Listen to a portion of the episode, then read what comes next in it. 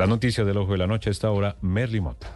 Buen día compañeros para ustedes y todos los oyentes que a esta hora están conectados con Blue Radio. Estas son algunas de las historias registradas durante la noche en la capital del país. Definitivamente los ladrones no dan tregua. Esta vez la víctima fue un hombre residente en el barrio Córdoba en la localidad de San Cristóbal, mientras caminaba junto a un familiar por la calle 28 Sur con carrera primera. Fue abordado por dos hombres en una motocicleta, uno de ellos con arma de fuego con la que intimidó a la víctima arrebatándole su teléfono celular. Se nos acercaron dos, dos tipos en una moto. El, de atrás sacó una pistola, me pidió el celular. Dijo que si no se lo entregaba, pues que me matabas. Se lo entregué. Cuando fueron a arrancar, pues la moto se les apagó y con mi hermano lo cogimos por detrás y forcejeamos, nos caímos, eh, ya la comunidad nos ayudó. Y la víctima, con ayuda de su hermano, se balanzaron sobre uno de los ladrones, lo detuvieron,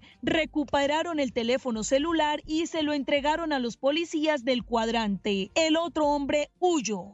El cuadrante captura a uno de los dos sujetos al cual se le encuentra un arma traumática modificada con tres cartuchos. También se le encontró en el prontuario antecedentes por el delito de tentativa de hurto agravado y tenía 11 meses de haber cumplido una condena en centro penitenciario por este delito. Al ladrón se le imputará el delito de hurto y la motocicleta le quedó inmovilizada. Lo que pasa es que ya estamos cansados de tantos robos y tenemos que denunciar porque si no esto sigue así, día tras va a ser peor. Esta es la información hasta el momento. Continúen ustedes con más.